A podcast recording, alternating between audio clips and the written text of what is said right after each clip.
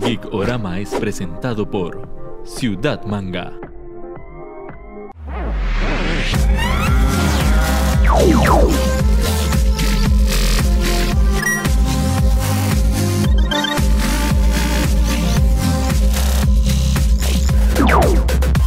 Al fin viene el programa que tanto hemos hablado. Al fin vamos a hablar con spoilers de Spider-Man No Way Home. Por aquí les saluda a José, espero que estén muy bien. Por allá está Neto. Neto, ¿cómo va todo? Mae, bien, emocionado, feliz, este, esperanzado y ojalá que la gente que ve este programa se dé cuenta a tiempo que va a ser hasta la mierda, ¿verdad? Ajá, vamos a poner un letrero gigante aquí que spoilers, spoilers, spoilers. Spoilers, Y lo vamos a ver. Ah, Exactamente. Para un programa tan especial como el de esta película que ha causado tanto furor y tantas pasiones, no podíamos tener un invitado conocedor como es Carlos Arce del Costa Rica Comic Club. Entonces le vamos a dar la bienvenida al Charlie. Charlie, ¿cómo va todo? Eso, muchachos, ¿cómo están? Pura vida. Saludos. ¿Estoy? Es un placer estar acá con ustedes y hablar de lo que nos gusta, ¿verdad? Exactamente. Entonces, como dijimos, vamos a hablar de las películas de Spider-Man No Way Home. Pero antes de empezar con la película, vamos con nuestra sección. Si yo fuera productor, gracias a Crystal Tree.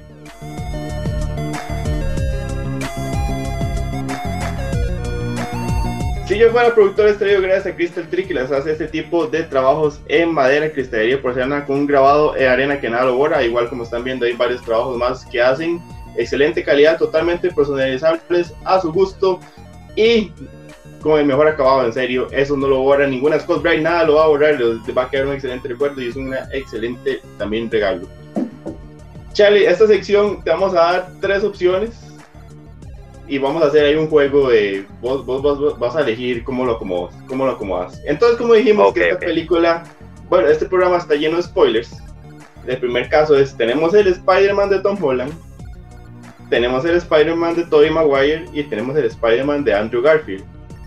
Uno de estos Spider-Man se va a morir, otro de esos Spider-Man se va a quedar tal como está y el otro Spider-Man ahora va a ser candidato a la presidencia el próximo año de Costa Rica. Toby, definitivamente. Ok, Buen Toby, día. presi- Toby, presidente. Eh, um, vamos a ver.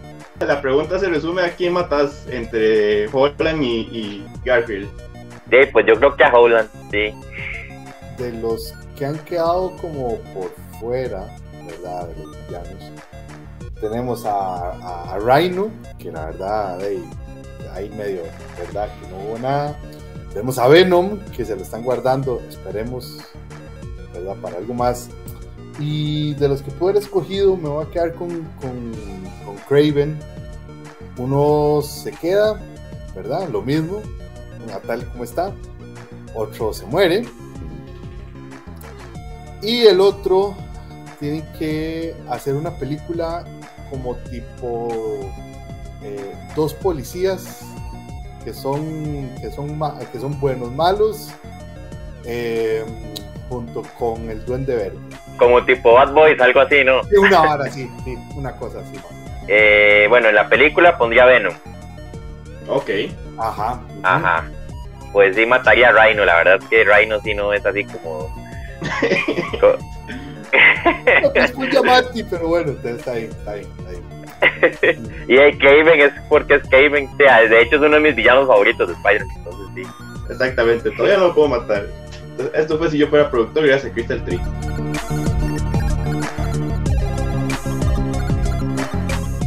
Última advertencia, esto tiene spoilers. Abajo dice esto tiene spoilers, entonces vamos a empezar. Charlie, ¿podemos hablar de esta película sin hablar de los tres Spider-Mans? No, o sea, no. no. Definitivamente vamos a tener que tocar el tema de los tres Spider-Man, ¿verdad? O sea, es el, el mayor enfoque, digamos, de la, de la película como tal. Neto, este tema de los tres Spider-Man puede ser un fanservice tan bien aplicado y tan bien mercadeado que, que le pasamos por encima al guion, a la edición y otras cosas. ¿Sabes qué es lo que pasa? Que de Spider-Man siempre ha habido, bueno, o sea, el concepto del multiverso en Spider-Man es algo muy fuerte, muy chiva. ¿Verdad? Y si quisiéramos decirle, si, uno quisiera ponerse mozote, es como la película animada, ¿verdad?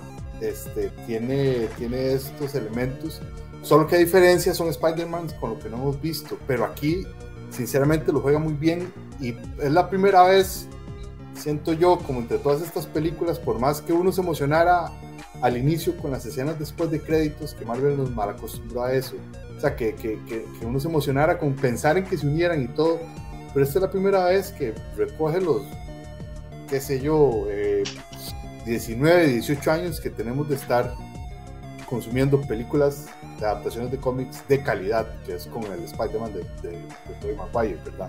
Hay algo importante aquí, ¿verdad? También yo siento que no fue tanto Marvel, también ahí yo sí le doy mucho crédito a Sony, la verdad, porque si nos ponemos a ver desde el hace, bueno, Neto lo estaba diciendo, o 18 años, incluso ya es más tiempo, estamos hablando de, de ya casi 20 años de que vimos Spider-Man en, en, la pantalla grande, ¿verdad? Porque la primera Spider-Man fue en el, 2000, en el 2002, o sea, ya son casi 20, 20, años. Pues sí, digamos, está el MCU, pero de mucho ha sido crédito también para mí, a mi criterio, de, de Sony.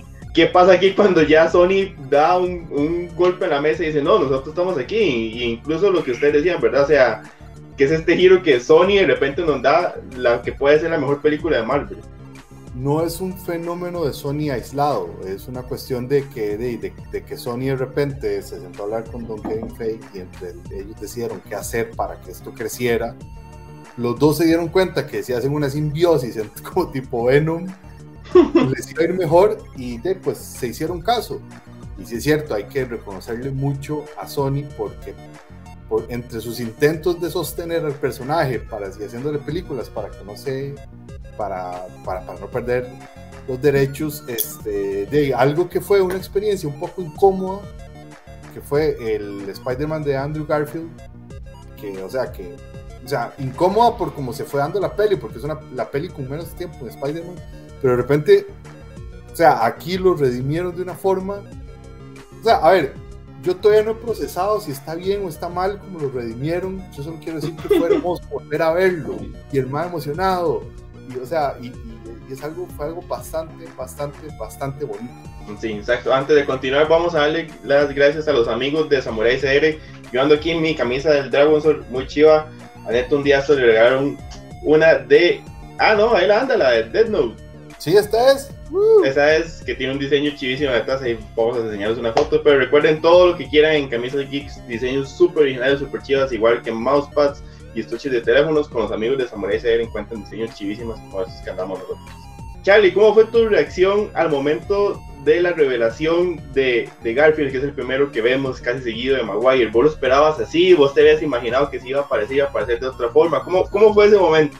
Vieras que, joder, de hecho yo, bueno, estaba viendo la película con, con mi hijo y con mi novia y, realmente eh, yo sí me exalté, me emocioné, fue así este, fue, digamos, sí entré como en shock. La verdad, yo no esperaba verlos así, digamos, en, en, el resto de la película interactuando entre ellos. Yo más bien tenía como la, el pensamiento de que iban a aparecer tal vez en una escena post créditos o que se iba a dejar abierta, digamos, la película para algo más ya con ellos.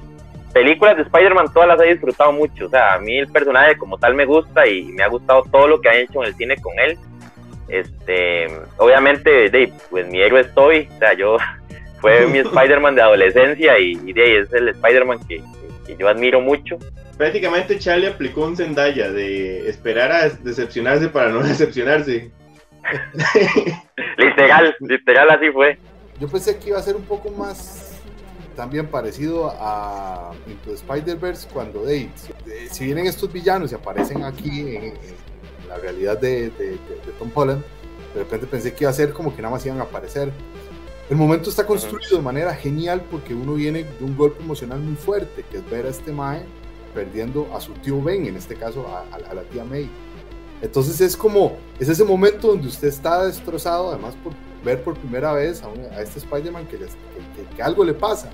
Anteriormente, este, este Mae hemos visto que lo ha tenido muy fácil entonces uno queda como emocionalmente golpeado, uno se siente solo, se siente triste, y luego te traen a los dos Spider-Man y es un momento muy rico como que te reconforta. Eso la película lo supo construir muy bien, o sea, porque uno agradece el momento. Entonces yo me imaginaba a Holland hecho una desgracia y que llegaban estos más a salvarlo, así la forma más heroica, más...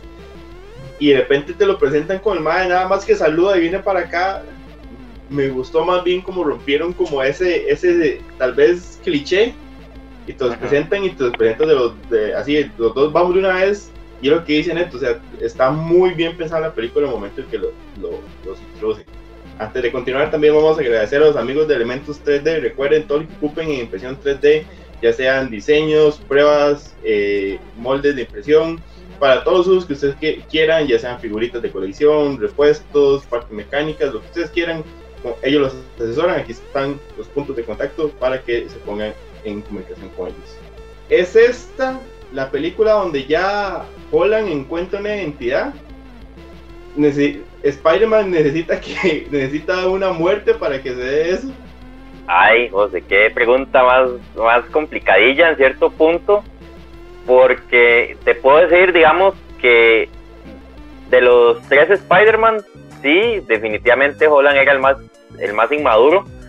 Es el Spider-Man que la ha tenido más fácil en todo, digamos, este, él era la mascota, o sea, yo, yo realmente lo vi como una mascota en algún momento del, del MCU, porque ver a Holland desde el principio, digamos, siendo eh, de, un mentor como, como Iron Man, ¿verdad? Y de, siendo parte de los Vengadores, digamos, ya él sufrió, bueno, ya tuvo una pérdida, ¿verdad? Eh, ya había tenido una pérdida, digamos, con Iron Man, con Stark, pero estamos hablando de que ahora de, está sufriendo la muerte de su tía, ¿verdad? De, de, la persona que, que, lo está cuidando, que está a cargo de él y todo, ¿verdad? Él, él, él sufre bastante y está empezando desde abajo, ¿verdad? Algo que a mí me gustó realmente fue eso, o sea, él llega, a rentar un apartamento, vemos que está ahí en un apartamento medio chafa y todo el asunto, y realmente ese es el Spider-Man que, por ejemplo, los fans estamos acostumbrados a ver, o sea, es un Spider-Man que está empezando desde abajo.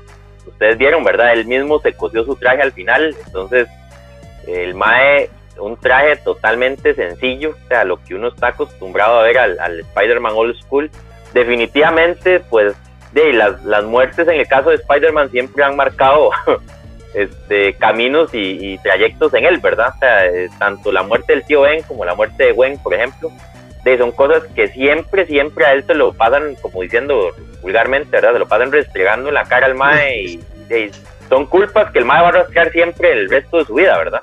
O sea, no es que es una evolución más fuerte, es que por fin hay evolución. O sea, este Mae entra en el eh, en Civil War y todos nos emocionamos porque, ah, qué dicha, en Spider-Man y no sé qué. De repente tiene dos películas en las que Miley, pues ahí medio crece y aprende, tal vez en la primera, con, con, esa tontería que quieren hacer del traje, que se lo quita, pero entonces lo gana y se da cuenta que la fuerza está en él y Y después este, en, en, la segunda también como flojeando un poquito, pero en esta es la primera vez, digan que, o sea, algo que a mí nunca me había gustado de este Spider-Man y algunos trajes que, que, fueron evolucionando es la idea de los trajes hechos por nanorobots, porque entonces eso se presta para que cualquier, cualquier excusa, cualquier magia, cualquier cosa, o sea, es, es, es el equivalente a, ¿y eso como pasó? Ah, este, un mago pasó y lo arregló, ¿verdad? Entonces, ya ahora ver a, este mae, y como que, como dijo Charlie, eh, en ese final, cosiéndose el traje y de repente ya siendo él habiendo perdido a todo mundo, habiendo decidido que la manera más eh, rica que él puede tener para ayudar a su MJ y a su mejor amigo es dejarlo ser. O sea, ya él, este man por fin entendió lo que significa ser un héroe. Antes el man no lo había entendido. Antes el man nada más era un carajillo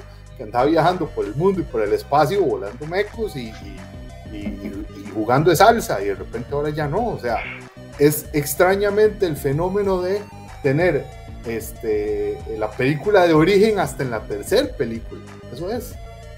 Y, eso no creo que lo hayan planeado así, pero fue un happy accident, Hay cuatro interacciones entre los tres Spider-Man. Está eh, cuando se conocen por primera vez, que es un momento muy fuerte, es un momento muy duro. O sea, sí, ahí tengo que decir que yo lloré muchísimo. Está yo también lloré, sí. Está el momento en el laboratorio, que es, intentan hacerle ahí como un, cómico, ¿verdad? Algo así, Está el momento pre, anterior a la pelea, donde por fin ellos pueden hablar de cosas que no pueden hablar con nadie más, que es muy chido. Y luego ya está toda la pelea encima. Podemos tal vez agregar un quinto que es ya cuando, al puro final, cuando están peleando en el escudo. Entonces, este, uy, que, o sea, que es hermosísimo ver a Toby ah, defendiendo al Duende Verde, diciendo, el no lo mate, no lo vale. Es que, es, es que todos se redimen en todos sus momentos.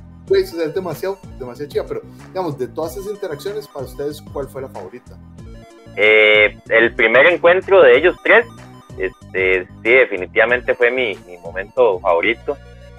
Este, yo ahí sí, ahí sí solté los mocos y solté todo porque sí, no, no, no, no, para mí sí fue muy emotivo ver la, la discusión, digamos, de los tres, ¿verdad? Y ellos hablando de sus pérdidas, o sea, realmente, eh, este, de ellos han vivido, o sea, los tres han tenido sufrimiento eh, y entonces ver ese momento tan emotivo de los tres realmente sí me, me llegó mucho.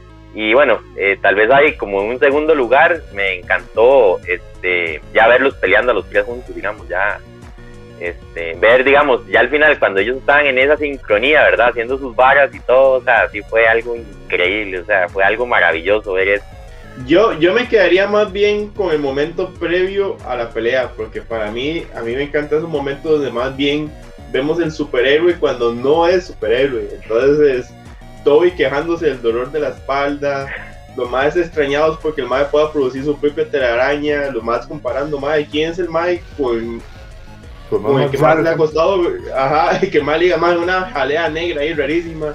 Y que otro mae diga, mae, yo soy el más güey, ustedes tres, y que le tiren ahí el, el, no, usted es el amazing, uy, el título, para mí ese momento fue genial. Y entiendo el que pone Charlie segundo, porque digamos, para mí un momento épico es cuando en serio los más se sincronizan y hay un Spider-Man que como que catapulta a los otros dos Spider-Man y los tres aterrizan al último. para mí eso fue épico, pero sentí que ese momento fue demasiado corto. O sea, los más siguen peleando juntos, pero cada uno por su lado. Pero me hubiera gustado más como ver esa sincronía que nos diera un poquito más a como yo siento. Acabo, vengo llegando de ver la película por segunda vez y siento que mataron muy rápido el momento donde Garfield rescata a Zendaya. siento que ahí pudieron haber hundido más el dedo en la llaga. Lo construyen muy bien, Zendaya va cayendo, viene Tom Holland, casi esas cámaras que se van a tocar, viene el duende y se lo lleva y de repente nada más el otro se tira, la agarra y ya, y es como hubieran construido un poquito, o sea, alargarlo más, ¿No les pareció muy extraño que hasta el puro final, o sea, como, bueno, o sea, tal vez por los personajes, pero a mí sí me hizo muy extraño, como que tanto el Sandman como el Lagarto, y hasta el puro final pudimos ver a los actores, así como que, que justo, que justo lo, lo que William, eh, lo que William Defoe dijo, que él no quería hacer como un cameo de, de poner la cara y salir al final, no, o sea, él quería salir y aparecer él y hacer escenas y todo, ¿verdad? Que ese fue el, me pareció, me pareció más raro con Sandman, porque, o sea, todavía, como dice usted, yo, yo el, caso de Lisa lo, se lo justifico, porque el Mae ya estaba así, el Mae Chile ya no podía volverse, pero en teoría Sandman, Mae, la última vez que podía, lo vimos en Spider-Man, yo creo como que el Mae sí podía ir y volver.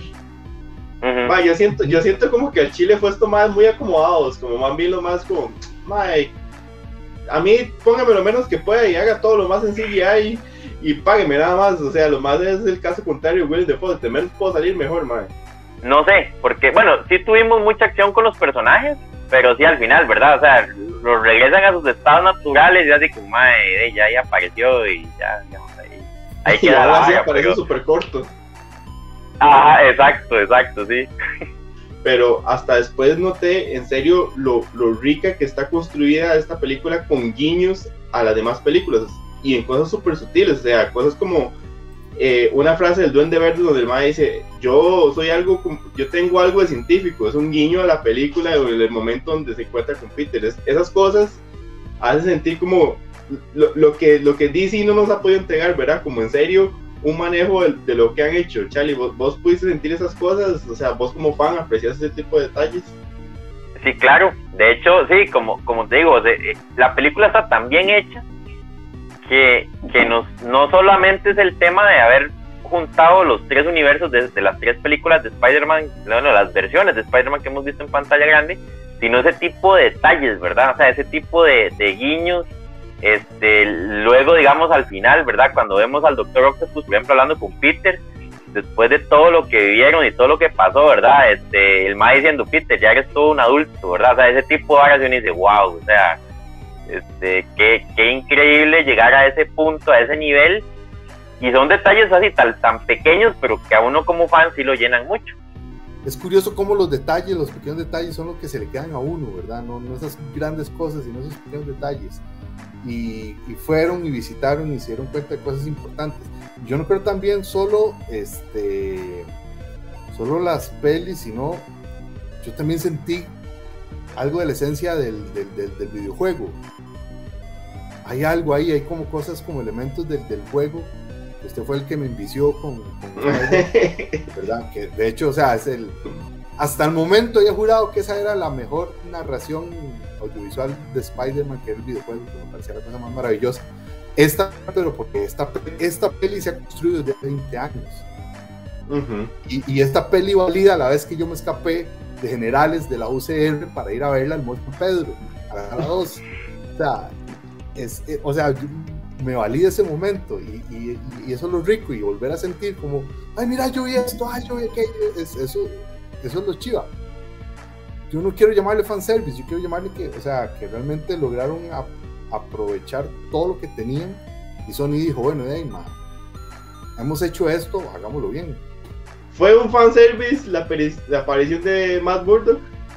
Siento que es como una oportunidad, o sea, más bien es como una oportunidad de poder explotar más lo, lo bueno que dio Netflix con, con, con de, con los personajes de Marvel, ¿verdad? En, en, sus series. De, para nadie es un secreto, o sea, Daredevil es un favorito. O sea, esa serie, de esas series de lo mejor que ha parido Netflix en mucho tiempo. O sea, esa serie es increíble. Yo, digamos, yo tengo tres cosas que decir. Número uno, me hubiera sorprendido. Me hubiera sorprendido si hubiera sido el, el Daredevil de Ben Affleck. Eso sí me hubiera sorprendido. Híjole. Número dos, este, yo creo que lo hacen un poco como, como midiendo, o sea, como que, como, como que Kevin dice, ok, ustedes quieren esto, se los vamos a dar, pero también me imagino que tienen sus métricas y sus lecturas y ven cómo responde, cuánta gente pide y los más dicen, bueno, hey, este más sigue teniendo demasiado apoyo, démosle algo, porque yo creo que así como que gratuito nada más, o sea.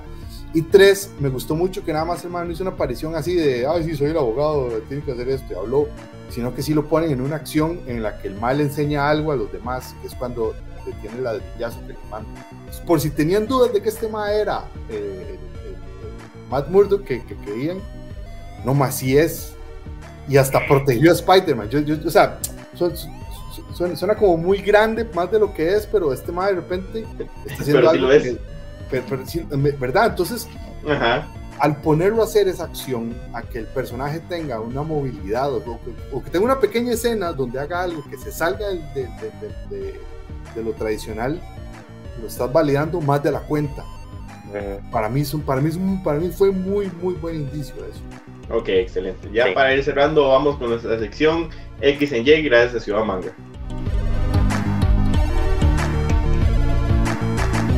X en Y está gracias a Ciudad Manga. Recuerden que todo lo mejor en productos geeks, ya sea figuras, mangas, cómics, camisas, todo lo que ustedes piden en artículos geeks lo encuentran en Ciudad Manga, eh, igual que la mega tienda que está en San Pedro, aparte de la Parrillita Pepe.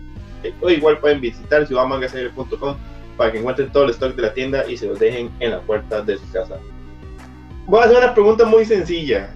Esto es un supuesto, pero para ustedes, si es cierto que el de Spider-Man 4 ya está aprobado, ¿cuál sería el villano predilecto para ustedes en la próxima entrega? ¿El villano o los villanos?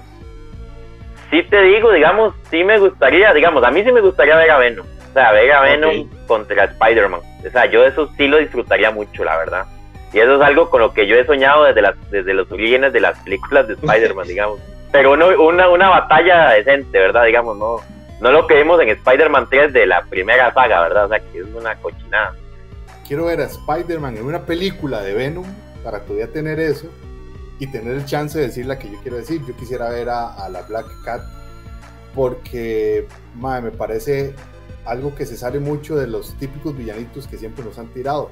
Y ya sabemos que por ahí está, eh, por ahí está Craven, ya sabemos que, que, por ahí está, bueno, pues viene Morbius y ya han habido varios, ¿verdad? Entonces es, de esta no se ha tenido referencias de nada y yo creo que sería como de ver cómo le hacen una otra, o sea, como cómo nos la presentan en este. Yo hubiera, yo hubiera pensado Venom, pero la compro en esto con la, la Black Cat. Muy bien, chévere. Esto fue X gracias a Manga.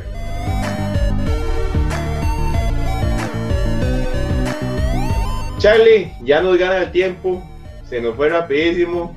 Más bien ahí, muchas gracias por acompañarnos, Charlie, para agradecerte por este tiempo, nuestro patrocinador Honey Socks, que es, son medias geeks, hay medias de oficios, medias de comida, medias de patrones. Honey Socks te quiere regalar dos pares de medias para que, por, Ah, por agradecernos por este tiempo. Entonces, después del programa te vamos a pasar un código para que te metas allá a honeysocks.com, elijas las medias que quieras. Pero, Charlie, muchas gracias por tu tiempo. Ojalá hayas pasado un buen rato aquí con nosotros. Ah, buenísimo, buenísimo, José. Este, no, muchachos, muchísimas gracias, de verdad que sí. Este, neto, José, la verdad que con ustedes ahí siempre se, se vacila, se pasa bien. Este, de ahí no, la tertulia, ¿verdad? Eso es lo, lo importante. Aquí en Triañoño nos entendemos. Este, y ahí no, de parte, de, por lo menos del Costa Rica Comic Club, ahí pues siempre invitados, ¿verdad? Ustedes, este, creo que algún día tenemos que hacer algo ahí, los, los, los dos grupos, ¿verdad? Este, Claro, tenemos claro. que hacernos, hay un programilla ahí loco. Eh, y de ahí no, invitar a la gente ahí a- a- al Costa Rica Comic Club en redes sociales, en, en Facebook, en Instagram, nos pueden buscar también. Eh, de- siempre estamos ahí abiertos a hablar de cómics, recomendaciones, eh, siempre estamos ahí con, con noticias, ¿verdad? Entonces, este, totalmente invitados ahí a la gente para que nos busquen. y que le echen un ojo, bueno, eh, no se le puede echar un ojo porque es un podcast, a menos que lo vean en YouTube, pero que, que revisen el podcast de, del Costa Rica Comic Club, que es súper bueno, si quieren saber más del mundo de, de los cómics y las diferentes casas y todo, se lo súper recomendamos. Es muy amigable para gente que está como entrando en este mundo, entonces, en serio, que lo busquen en Spotify y en YouTube. Eh, yo creo que nada más para cerrar podemos decir, ¿verdad? Todos salimos felices con esta película. Así mismo es. hay, hay algo muy extraño. O sea, han pasado dos cosas. Todo el mundo salió feliz y todo el mundo ha respetado eh, no hacer spoilers, ¿verdad? Como que realmente ha pasado. Yo, yo, yo, yo tardé como tres días en poder verla. No me hice ningún spoiler, más allá de los que, ¿verdad? Y ha sido como muy chiva. Yo no sé qué tiene Spider-Man que, que, que, que es como el compa de todo el mundo. No sé, tiene algo ahí como... Él, él es el amigable vecino. Amigable, sí, ahí, está- ahí se resume todo. Pero bueno, excelente. Charlie, de nuevo, muchas gracias. Buenísimo, muchachos, gracias. Gracias por la invitación, más bien. Por la vida, Neto, muchas gracias. No, pura vida, yo feliz. La verdad es que, uff, eh, un sueño poder hablar de esta peli. Este programa se está estrenando el 29 de diciembre y va a estar reproduciendo durante varios días. Pero para la gente que lo está viendo durante esos días, feliz 2022, felices fiestas, ojalá tengan un próspero año nuevo, que la pasen muy bien. Muchas gracias por habernos acompañado este rato, que estén muy bien y chao. Pura vida. Picorama fue presentado por Ciudad Manga.